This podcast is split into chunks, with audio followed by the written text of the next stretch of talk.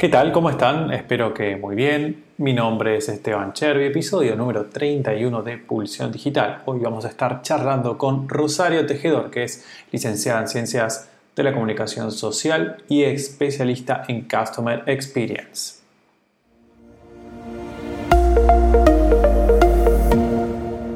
Lugar vamos a agradecerle a nuestros sponsors, que sin ellos no sería posible ni este podcast, ni los webinars, ni los cursos online que ofrecemos desde pulsiondigital.com. El primer sponsor es Cliengo. Cliengo te ayuda a vender más rápido, mejorando la experiencia de las personas que ingresan a tu sitio web y adaptándose de forma simple a tus procesos comerciales. Si estás listo para vender más, conoce Cliengo en cliengo.com. El segundo sponsor es Neolo. Neolo es un proveedor de dominios, web hosting y creador de páginas web con soporte personalizado. Neolo está creciendo muchísimo en más de 50 países por la gran relación precio-calidad. Podrás obtener un 50% off en el primer pago con el código Pulsión Digital. Hola Rosario, ¿cómo estás? Buenas, ¿cómo andas Esteban? Bien, muy bien. Eh, muchas gracias por el tiempo para, esta entrevista de hoy en Pulsión Digital. Eh, contanos un poco quién sos, qué haces, cuál fue tu recorrido en, eh, bueno, en todo esto que tiene que ver con la, con la experiencia del cliente. Dale, bueno, primero me presento. Mi nombre es Rosario Tejedor. Soy licenciada en Ciencias de la Comunicación. Eh, no soy acá de Buenos Aires, sino que me vine de, a estudiar a Buenos Aires a los 17 años. Y si bien mi vocación en ese momento, a los 17 años, era el mundo de los medios de comunicación, ya hace más de 8 años que me especializo en este mundo de Customer Experience, ¿no? que está como muy de moda este término, experiencia de cliente, pero que su foco es muy sencillo, ¿sí? que es a través de brindar una buena experiencia al cliente, asegurarte que el cliente vuelva a tu empresa, tu comercio o, tu emprendimiento eh, y que eso genere una lealtad en el cliente. He trabajado en empresas líderes como DirecTV, Frave, actualmente en Despegar, y también doy clases de este mismo tema en la Universidad del SEMA y en la Universidad de Blas Pascal. Así que un poquito ese es mi resumen profesional. ¿Hubo algún, punto de inflexión particular que te haya hecho tomar la decisión de meterte cada vez más en Customer Experience? La realidad es que fue mi paso por, DirecTV. DirecTV es una empresa americana que empezó a hacer mucho foco en lo que era la experiencia del cliente porque entendió hace más de seis años que ese iba a ser el diferencial, ¿sí? Que hoy la gente que consume televisión, el diferencial no está en el precio o en el programa que le puedas dar, porque también te lo puede dar la competencia, sino en cómo el cliente vive esa experiencia con la marca. Fue ahí donde yo hice el clic y dije, bueno, realmente me quiero dedicar a esto. Y acá en Argentina es como muy nuevito, está muy, muy en auge, pero todavía estamos como muy poco maduros, ¿sí? Hay en otros, otros países del mundo, como puede ser Estados Unidos, mismo España, Inglaterra, que esto está mucho más maduro y las empresas son mucho más conscientes. Si bien hoy en Argentina está como de moda, no hay ninguna carrera formal, ningún estudio muy formal que ayude a los profesionales o a las empresas a gestionar de manera correcta la experiencia de cliente. Así que un poco por eso dije, bueno, vamos por, este nicho, ¿no? Ok, entonces un dato importante, todos aquellos que nos estén escuchando desde Latinoamérica, que tengan su propia empresa o que trabajen en una empresa o inclusive ofrezcan un producto o un servicio, empezar a mirar a las empresas de Estados Unidos y Europa cómo gestionan la experiencia del cliente. Pero contanos de qué se trata la experiencia del cliente, qué es. Bueno, como te decía, está como muy de moda, pero no hay una, definición que uno diga, bueno, esto es algo cerrado, ¿sí? Eh, a nosotros nos gusta hablar de experiencia de cliente como un tema de percepción. Uno piensa como ser humano que es súper racional, sin embargo, muchas de las decisiones que tomamos, la mayoría, son más emocionales. Entonces, si te tengo que dar una definición de qué es experiencia de clientes, es lo que el cliente siente cada vez que interactúa con la empresa o con un producto. ¿sí? No es solamente la parte de usabilidad, también está muy de moda el término de UX, o muchos dicen, bueno, no, experiencia de cliente es el call center o es la postventa. Sin embargo, es mucho más amplio y a la experiencia de cliente hay que mirársela como un todo desde la comunicación en vía pública hasta cómo es la interacción del cliente con el producto, con el servicio en la postventa, ¿sí? Un grave error es que las empresas generalmente están como, bueno, yo trabajo en marketing, yo trabajo en planning, yo trabajo en recursos humanos y nadie está mirando lo que se denomina el journey del cliente o el viaje del cliente y esa experiencia punta a punta. Y ahí puede haber muchos matices. Entonces, como definición es entender qué es lo que el cliente percibe, ¿sí? Y que muchas veces va, va a recordar cómo lo hicimos sentir más de lo que lo dijimos, ¿sí? Y como personas no recordamos todo lo que vivimos, sino que generalmente recordamos las cosas muy buenas o las cosas muy malas. ¿sí? Si la experiencia estuvo ok o fue normal, es posible que yo me lo olvide. ¿sí? En cambio, si hubo algo en mí que dije, wow, qué diferencial esto, me lo voy a acordar. Y lo mismo al revés, si hubo algo que dije, qué desastre, tuve que esperar seis horas, demoraron mi gestión, no me respondió en el teléfono, también voy a recordar esa experiencia más orientada a la parte negativa. ¿Sí? Es decir, que digamos, desde el primer momento en que un posible cliente está en contacto con nuestra marca hasta, eh, digamos, todos los momentos, el momento obviamente eh, digamos, en que, que investiga, ¿no? Todo, digamos, en todo lo que es el funnel de conversión hasta que después tiene que eh, decidir sobre si recomendar a la marca o no. En todos esos puntos hubo un, impacto de lo que tiene que ver con la experiencia del cliente, eh, digamos, entre el cliente y la marca, ¿no es cierto? Y lo que quería también sumar un poco era que, este, algo que dijiste que me pareció que fue muy importante, es que todos creemos que en realidad nos basamos por decisiones racionales, ¿no? A la hora de, interactuar con marcas, con productos, con servicios, con empresas, etc. Eh, a la hora de tomar decisiones sobre qué comprar. Y esta es una forma de pensamiento que es, digamos, bien anticuada, porque en realidad eh, esta forma de pensar de que, todas las decisiones son lógicas, son racionales, es, un tipo de pensamiento que tiene que ver más con un pensamiento más eh, cartesiano de Descartes, que es del año 1600. Después, en 1900, claro, ya eh, hubo un montón de, psicólogos y de psicoanalistas que empezaron a, indagar y a decirnos, bueno, hay un montón de cosas que son inconscientes que tienen que ver con este, cómo sabemos que nos sentimos y cómo no sabemos que nos sentimos y que también, digamos, nutre y conduce nuestro comportamiento, ¿no? De hecho, eh, Kahneman es un, psicólogo que ganó el premio de Nobel de Economía hace muy pocos años, justamente por, por, todos estos avances. Y que tienen que ver mucho con, con todo también lo que es eh, la experiencia del cliente. Exacto. sí, pero llevo un ejemplo del día a día, ¿sí? Eh, nosotros decimos que esta es la era del cliente. Eh, hoy si vos vas a comprar algo, ya sea de mucho valor o de poco valor, estoy seguro que googleás, estoy seguro que mirás los comentarios de otros clientes, si sos más o menos experto vas a entrar a un foro, ¿sí? Sin embargo, no conoces a las personas que, completaron ese foro, que compraron antes del producto. Sin embargo, es tan importante la opinión del cliente, aunque no lo conozcas, que utilizás esa información. ¿Sí? Vos antes confiabas ciegamente en el vendedor o confiabas ciegamente en la publicidad. Hoy como clientes tenemos ese poder de decir, no, la verdad, si esta tienda tiene mala reputación, prefiero gastar unos pesos más y comprárselo al otro porque estoy más tranquilo. Esa posibilidad antes no la tenía, ¿sí? Eso hace que el cliente hoy tenga mucho más peso, ¿sí? Totalmente, totalmente. Es decir, que, eh, digamos, eh, en función de cómo le ha ido a, una persona como, cliente o inclusive una empresa y contar esa experiencia en, redes sociales, en sitio web, en foros, eh, etcétera, etcétera, puede hacer que la empresa después facture más o facture menos. O sea, que, digamos, una estrella más en, en las reviews de Google pueda aumentar o disminuir la facturación futura, ¿no? Este, y, puede hacer inclusive que aparezca más arriba, más abajo de los resultados de búsqueda o de los marketplaces. Entonces, eh, bueno, de vuelta, qué importante que, que, es todo esto. Y con respecto a, bueno, justamente las redes sociales, ¿no?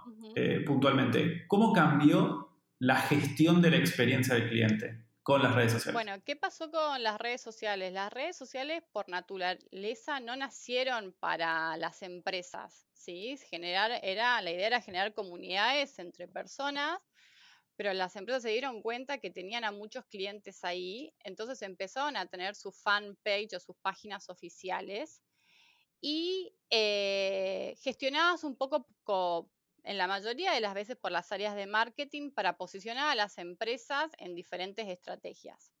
Pero ¿qué pasó en el medio? ¿Sí? más, acá vamos a hablar un poquito, si se quiere, del contexto nuestro de Argentina y Latinoamérica, donde Argentina ya es el quinto país que, que está más tiempo en las redes sociales. ¿sí? Los argentinos pasamos más de tres horas al día en las redes.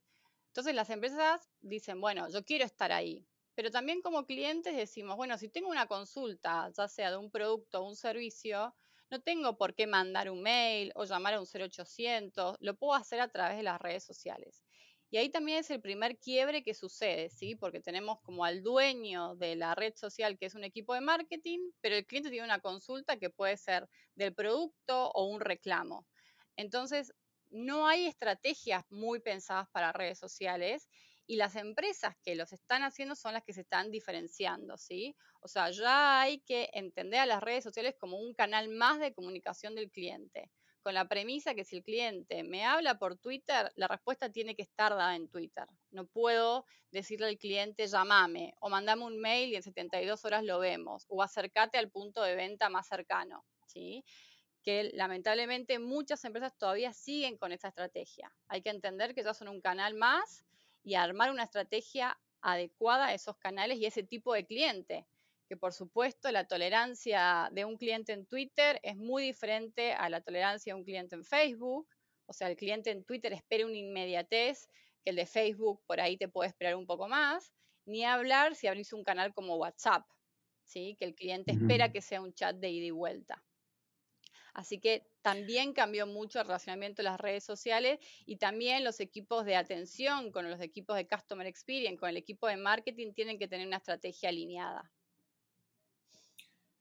¿Incide, digamos, eh, define una venta si entre uno está tejiendo entre distintos proveedores, por ejemplo, para contratar un servicio, y uno está en todas las redes sociales, eh, digamos, tiene presencia, responde en todas, y el otro no? ¿Incide? ¿Tiene un peso importante? Yo creo que ahí depende de cada producto y servicio. Eh, depende tu, tu capilaridad y a dónde quieras llegar. Tenés que tener una estrategia muy diferenciada para cada red social. Estar en todas, por estar en todas las redes sociales, desde mi punto de vista, no es lo, lo mejor. ¿sí? Ahora, si vos tenés un producto que eh, apunta a un público joven, tenés que saber que los menores de 25 años ya no usan Facebook. Entonces, tu estrategia no puede estar en Facebook, tiene que estar en Instagram, ni hablar, si es menos de 15, tenés que estar en Snapchat. Entonces, estar en las redes sociales por estar no es lo más estratégico y además es caro. Entonces, hay que tener un buen conocimiento, bueno, ¿a quién, ¿a quién le quiero hablar? ¿Dónde se comunica esa persona? Y después también entender el lenguaje de cada red social, desde Twitter con la limitada, eh, con, los límites de los caracteres, hasta Instagram, donde el poder es la imagen. La gente no lee en Instagram, es la red social del escroleo. Entonces, si voy a armar un super texto, una campaña y la imagen no es buena, voy a fracasar. Entonces, es adaptarme en función a mi público, ¿sí? Que un poco esto habla mucho de la metodología de experiencia de cliente, es dejar de mirar lo que yo hacía en el pasado y me funcionó o ver qué hace la competencia, sino entender qué busca mi cliente final, ¿sí? Totalmente, no hay, no hay tiempo para, para pensar y que detenerse tanto en el pasado, sino que pensar en, en, dónde, están hoy, dónde está hoy la audiencia y cuáles son los canales que utiliza esa audiencia. Exacto. Y a veces y a veces, inclusive, saber también, ¿no? Que, este, digamos, eh, si hay que abrir más de un canal de comunicación y se hace difícil la gestión, ¿no? De, digamos, de los clientes, existen plataformas y herramientas que permiten integrar todos los inbox de esas distintas redes sociales, por ejemplo, ¿no? Entonces, un equipo de atención al cliente o de ventas, etcétera, puede estar conectado desde un solo dashboard a todos esos inbox, ¿no? Exacto las, las, acá ya hablamos más del mundo empresa, ¿sí? Eh, esto es importante saber, no es que el community manager está gestionando con un celu a través de eh, Facebook, ¿no? Sino que estos agentes están conectados a una plataforma que hay muchísimas en el mercado para todos los tipos de bolsillos y ellos van recibiendo estas conversaciones como si fuese un ticket, ¿sí? Y los va distribuyendo. Eh, nosotros podemos priorizar, bueno, ¿sabes qué? Un cliente que está muy enojado y habla con lenguaje inapropiado, entiendo que le pasó algo y lo quiero priorizar. U otra empresa te puede decir, no, no, yo quiero priorizar el cliente que tiene una intención de compra porque mi driver es la venta. Entonces, cualquier cliente que hable cuánto sale, quiero comprar, priorizo ese, esa atención. Pero eso es muy importante que se sepa que las redes sociales no se gestionan a través de un celular o una tablet, sino a través de herramientas que nos dan reportería en tiempo real, alarmas en tiempo real, donde nos dicen, bueno, mira, acá pasó algo, o tu comunidad está hablando de esto, o tu campaña de marketing que invertiste muchísimo dinero no performó como vos querías, podés ajustarlo en real time. Eso está buenísimo y es súper desafiante y uno va aprendiendo todos los días. Muchas veces uno dice, bueno, esta campaña va a ser un éxito y después ves y la gente no vio el video en YouTube, eh, no comentó, y ahí te das cuenta cuando tenés que repensar tu campaña, ¿sí? Pero está bueno aclararlo que no se gestiona a través de, un celular, ¿sí? ¿Qué diferencia a una empresa que gestiona toda la experiencia del usuario y a una que no lo gestiona para nada? La diferencia radica en las decisiones que toma esa empresa de cara a sus momentos de dolor o sus quiebres en la experiencia, ¿sí? Como hablábamos más al principio, está como muy de moda y las empresas se llenan de cartelitos que dicen el cliente es lo más importante, el cliente en el centro. Sin embargo, el día a día las empresas no siempre actúan así. Entonces, la principal diferencia es esa. Si vos identificás como empresa que a un cliente vivió una experiencia mala, tenés que hacer algo para cambiarlo o cambiar el proceso, o repensar el proceso, o cambiar la forma de comunicación.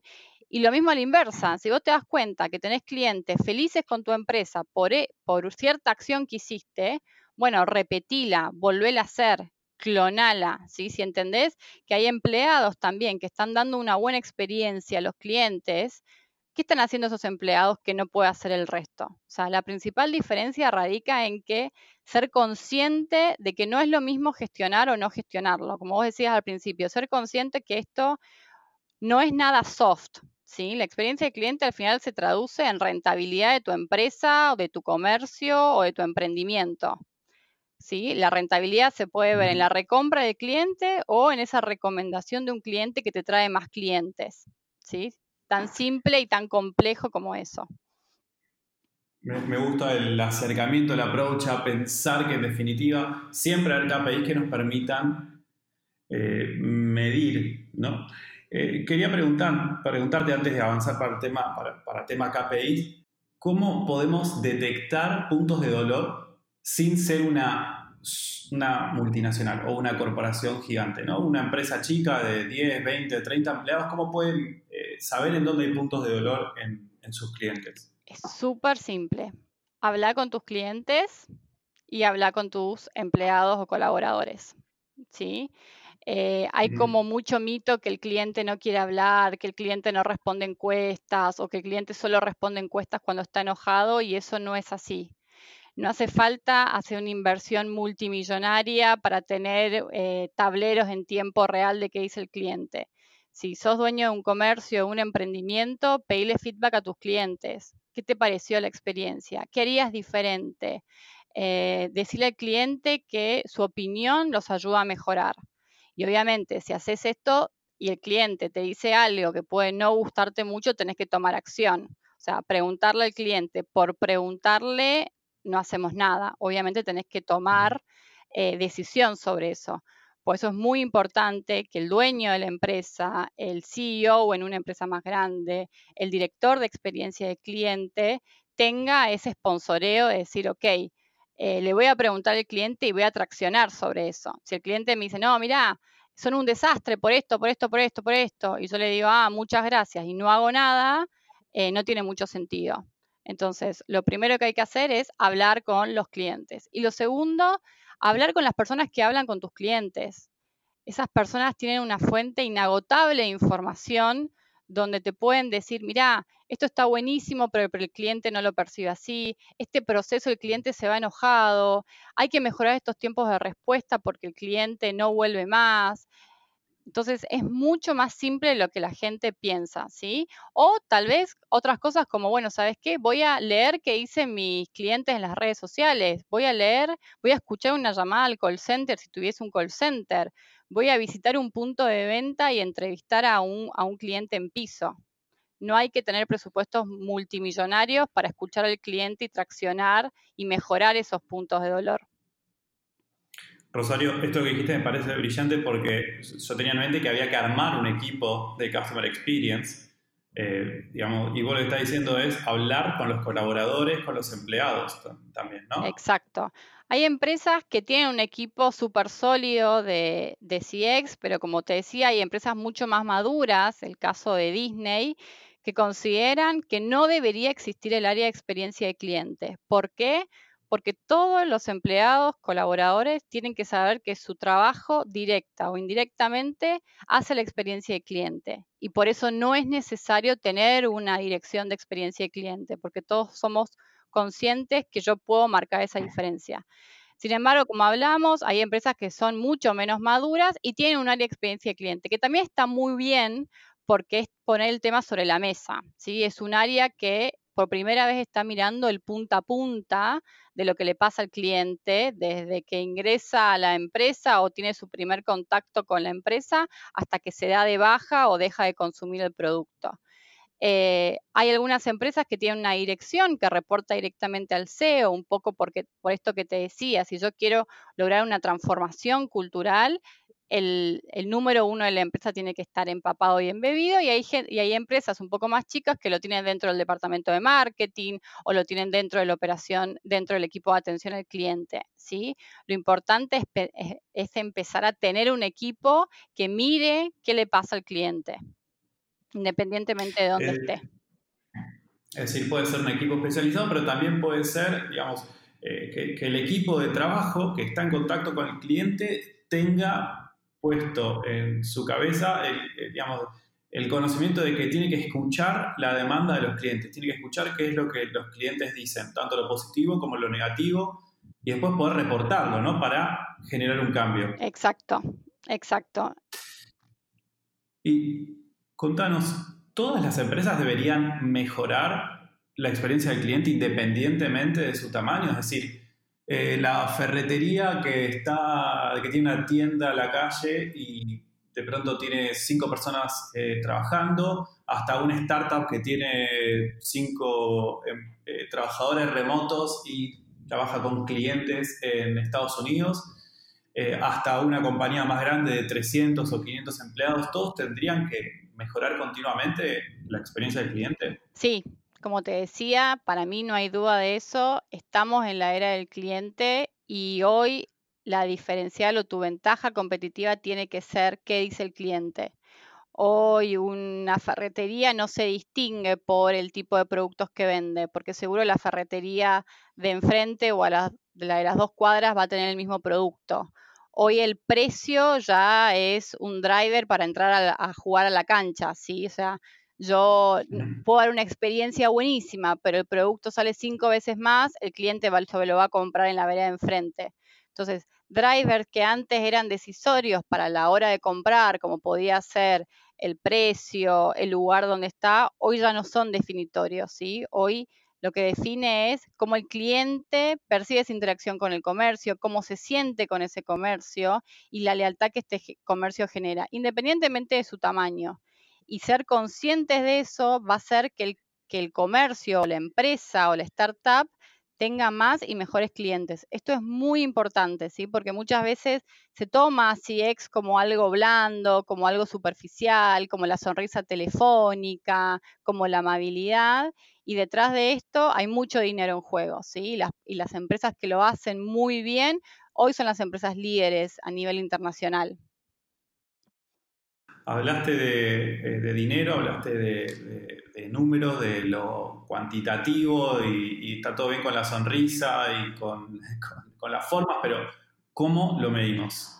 Mira, hoy en el mundo de experiencia hay un montón de indicadores. Yo, si querés, te, te los titulo brevemente y te cuento cuál es para mí el indicador eh, que uso y que recomiendo usar.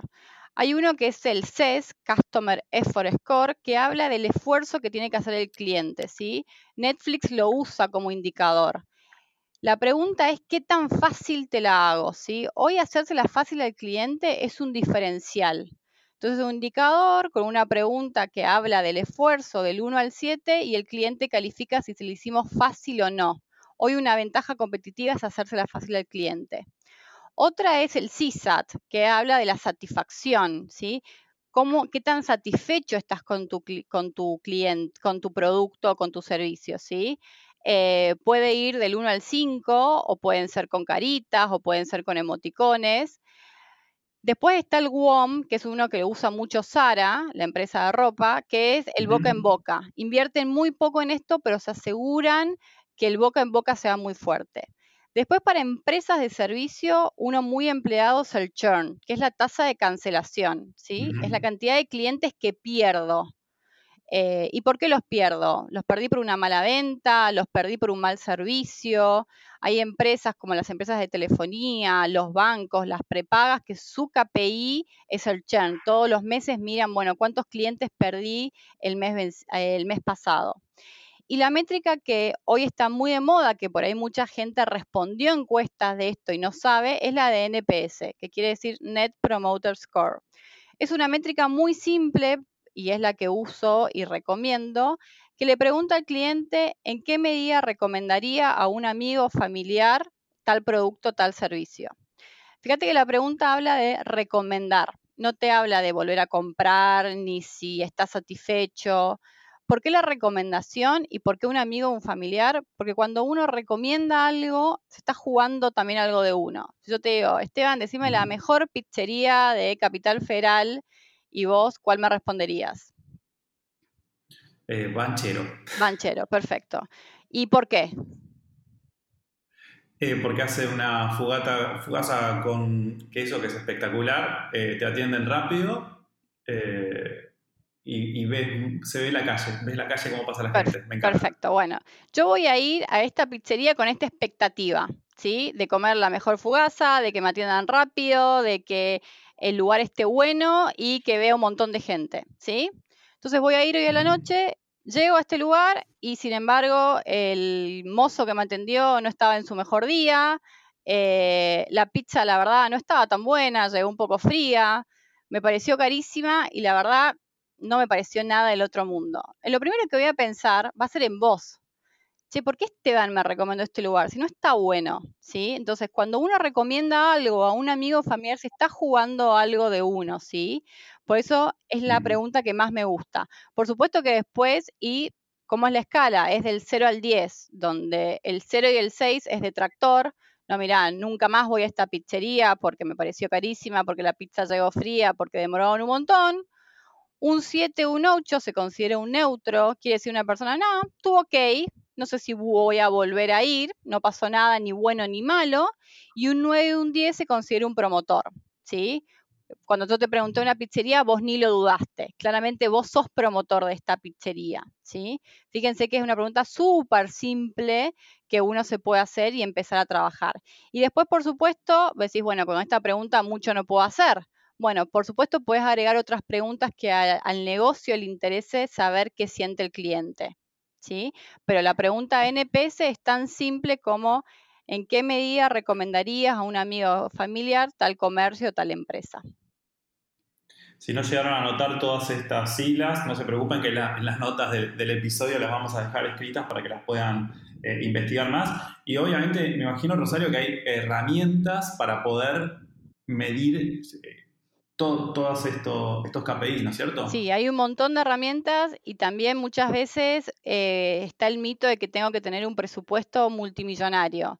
La realidad es que si yo tengo el convencimiento de que quiero escuchar a mi cliente y quiero hacerlo, hay herramientas hasta gratuitas, ¿sí? Donde uno puede empezar a encuestar al cliente. Después, por supuesto, uno dice, no, yo necesito escalabilidad, necesito encuestar a 3.000 clientes y no puedo procesar eso en forma manual, hay un montón de herramientas en el mercado que te permiten en tiempo real medir la experiencia del cliente. Eh, puedo hacer encuestas transaccionales. Bueno, el cliente me llama al call center y le pregunto cómo estuvo esta interacción. O puedo hacer una encuesta más bien relacional. Bueno, el cliente eh, vino a mi pizzería o siempre viene y una vez cada tres meses le pregunto. O sea, hay un montón de formas de tanto de cuestar como de tener esta información. Lo importante no es la información, sino qué hago con esa información. ¿sí? Si yo tengo clientes que están súper insatisfechos y digo, uy, qué pena, los clientes están tan tristes y no gestiono, no tracciono esa mejora, eh, es posible que no repunte ese comercio o esa empresa recomiendo a la audiencia que, intente también pensar, digamos, a, la experiencia del cliente en relación a otro tipo de técnicas de marketing digital. Por ejemplo, si uno implementa una herramienta para medir el, NPS, que como contaba recién Rosario, uno podría, por ejemplo, crear audiencias en función de quienes son promotores ¿sí? y buscar audiencias similares o inclusive targetear con anuncios determinados a quienes son promotores y a quienes son detractores mostrarles otro tipo de contenido para lograr, eh, digamos, que cada vez vayan recomendando más, ¿no? Este, y que, que, vaya mejorando su experiencia. Entonces, todo se termina eh, conectando, también se pueden hacer campañas de email automation, digo, eh, el, cielo es el límite, ¿no? Pero, pero es muy importante en Customer Experience toda la data que podemos obtener y que se puede medir, ¿no? Eh, contrario al mito, ¿no? Que se cree que es todo Y está bueno lo que decís porque muchas empresas hacen mucho foco o no miden la experiencia porque creen que solamente van a tener detractores. Y sin embargo, en mi experiencia en los últimos años, siempre hay más promotores que detractores. Entonces, no dejar de leer y hablar con los clientes promotores, porque ellos son al final del día los que mes a mes están haciendo que tu negocio funcione. Entonces, no solamente centrarse en lo negativo, hay que mirar lo negativo, por supuesto, porque lo quiero cambiar, porque lo quiero mejorar, pero un poco lo que decís, si tengo promotores, también invitarlos a volver a comprar, darle promociones exclusivas, fidelizarlos aún más, ¿sí? No decir, no, bueno, como este es promotor, ya está, ¿sí? Porque va a pasar a ser un cautivo si lo descuido. Así que está, está buenísimo lo que sumas. Pizzería Bachero, si quieren enviarnos una fugaceta con queso, eh, una para Rosario, otra para mí, ningún problema. Este, para mantenernos fidelizados, sí, total. Y contanos, Rosario, ¿cómo, ¿cómo se puede accionar sobre estas métricas? Bueno, una vez que empezás a medir, vas a tener un montón de información. ¿sí? Entonces ahí también va a depender de cuántos recursos vos tengas para accionar. Lo primero que se hace generalmente es armar como un Customer Journey Map que suena súper cool y no es nada más y nada menos que el mapa del cliente, ¿sí? Es entender eh, por qué situaciones vivió ese cliente y ponerles como, bueno, ¿qué pasó acá? Y ahí identificar los quiebres. Bueno, acá el cliente tuvo que llamar tres veces al call center. Claramente hubo un quiebre en la experiencia. Nadie quiere llamar a un call center. Siempre hago como el mismo chiste de que nadie está el sábado a la mañana deseando, uy, qué ganas que tengo de llamar a Movistar, uy, qué ganas tengo que llamar a DirecTV, ¿no? O sea, uno evita llamar y hay como una frase que el mejor servicio es el no servicio. Si yo me tengo que comunicar es porque tengo una necesidad que resolver. Entonces, una vez que tengo mapeado esos momentos de dolor eh, o, quiebres en la experiencia, son términos muy del mundo de XCX, tengo que entender qué pasó ahí y arreglar esos procesos y volver a medir, ¿sí? Porque yo creo, ah, listo, ya encontré. El problema era que le pedí al cliente que me adjunte una, una factura y el adjunto no llegaba, listo. Soluciono eso y creo que ya está el problema solucionado. No, tengo que al mes, a los dos meses, a los tres meses, volver a medir y ver si el cliente percibió o no percibió la mejora porque por ahí el problema no era el adjunto, sino que no era claro lo que había que adjuntar, ¿sí? O el proceso era muy engorroso para el cliente. Entonces, lo que tengo que hacer es evitar que otro cliente vuelva a vivir por ese, por ese proceso. ¿Sí? Y también, como hablábamos recién, si tenés clientes o momentos de tu Customer Journey Map que el cliente los valora, como dices, no, son unos fenómenos, la verdad que comprar con ustedes es un placer, o llamar, o la gestión a través de las redes sociales es buenísima, también puertas adentro comunicar eso. Che, miren lo que dicen los clientes de nuestro momento de compra. Felicitaciones al equipo o lo que sea, pero también potenciar esos momentos, no descuidarlos. Genial, eso, eso mantiene también a los equipos eh, comprometidos y motivados, mostrándoles como, digamos, el feedback de los clientes cuando es positivo y no solamente cuando es negativo. Exacto. ¿Y cada cuánto, recién mencionabas que habría que eh, volver a medir? Bueno, ¿cada cuánto hay que volver a medir? ¿Cada cuánto tengo que sacar una nueva métrica de NPS o de word of mouth o de lo que sea? Eso es muy relativo dependiendo qué tipo de producto o de comercio tengas. ¿Sí? Por ejemplo, en este momento que estamos, que estoy en la industria de viajes, eh, la gente no viaja todos los meses o la mayoría de la gente no viaja todos los meses. Entonces, nosotros sabemos por ciertos indicadores que la recompra se puede dar en un año, más o menos. ¿Sí? Muy diferente de un supermercado, que vos sabés que el cliente una vez por mes mínimo va a hacer una compra grande. Lo importante acá es establecer una estrategia y no saturar al cliente. Hay empresas que están muy orientadas a las encuestas por tener datos, por tener datos y saturan al cliente, ¿sí? Por ejemplo, eh, los bancos. Hay muchos bancos que cada vez que vas al, al, cajero automático te preguntan cómo fue tu experiencia en el cajero. Y son más de 30 preguntas. Yo que trabajo en esto, la primera vez lo respondí, ya la segunda, tercera, las últimas, ya directamente lo borro, ¿sí? Entonces hay que tener una estrategia entendiendo cuál es el consumo, la periodicidad y también qué cambios estás implementando. Si le vas a preguntar lo mismo al cliente y no haces nada sobre esos drivers, no tiene mucho sentido. Estás tirando dinero y estás tirando recursos. Entonces, medir, determinar la en función de la frecuencia de, recompra del cliente, digamos, eh, uno determina cada cuánto vuelve a encuestar, pero no cansar al cliente. Claro. Y también fundamental, como decía Rosario Arcea, digamos, accionar sobre, sobre esas métricas, ¿no? Generar un cambio para trabajar para ir mejorando en definitiva las métricas, ¿no? sí, porque algo importante que no te dije es, tengo un NPS de 100. Ah, increíble, estoy en el mejor momento. ¿Cuántas encuestas tengo? Una.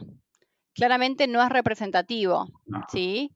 Eh, tengo un NPS de menos 100. ¿Cuántas encuestas tengo? Dos tampoco es representativo, ¿sí? Entonces, acá también es importante que si yo envío una encuesta a 3.000 personas, 300 personas, 30 personas, tengo que buscar más o menos un 9 o un 10% de contactabilidad, de respuesta. Con un 9 o un 10%, yo puedo decir, bueno, esto es más o menos representativo. Pensar que el 100% de las personas va a responder la encuesta es, es, es, un, es una utopía, pero sí hay formas de hacer que el cliente responda y que esto sea representativo. Pero quedarme con un promotor o con un detractor y pensar que eso es la realidad de mi negocio tampoco es muy real, ¿sí? Hay que buscar que sea representativo.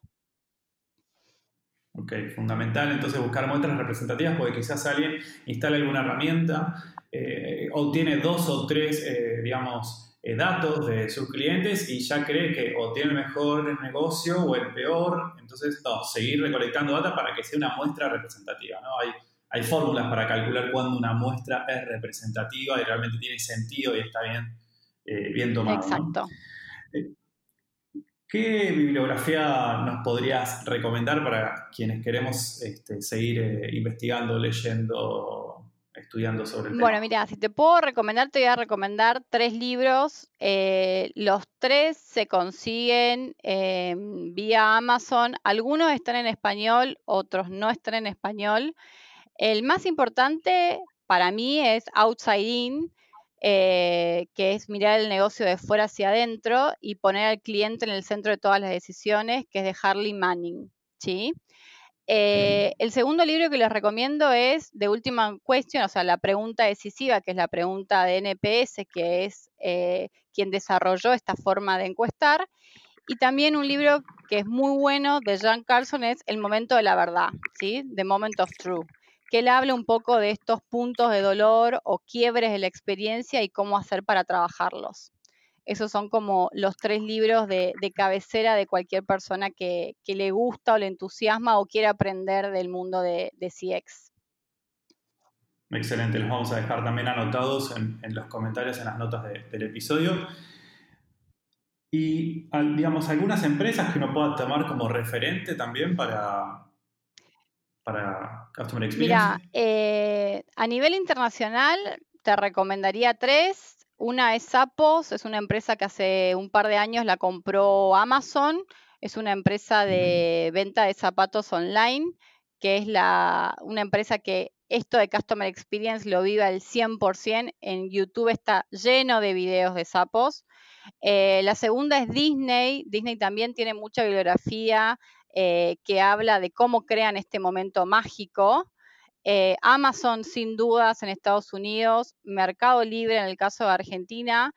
Y después hay un caso muy bueno que es un caso nuevo, es el banco Nubank de, de, Brasil. Ahora tiene operaciones en México y va a llegar también a la Argentina, ya está llegando a la Argentina.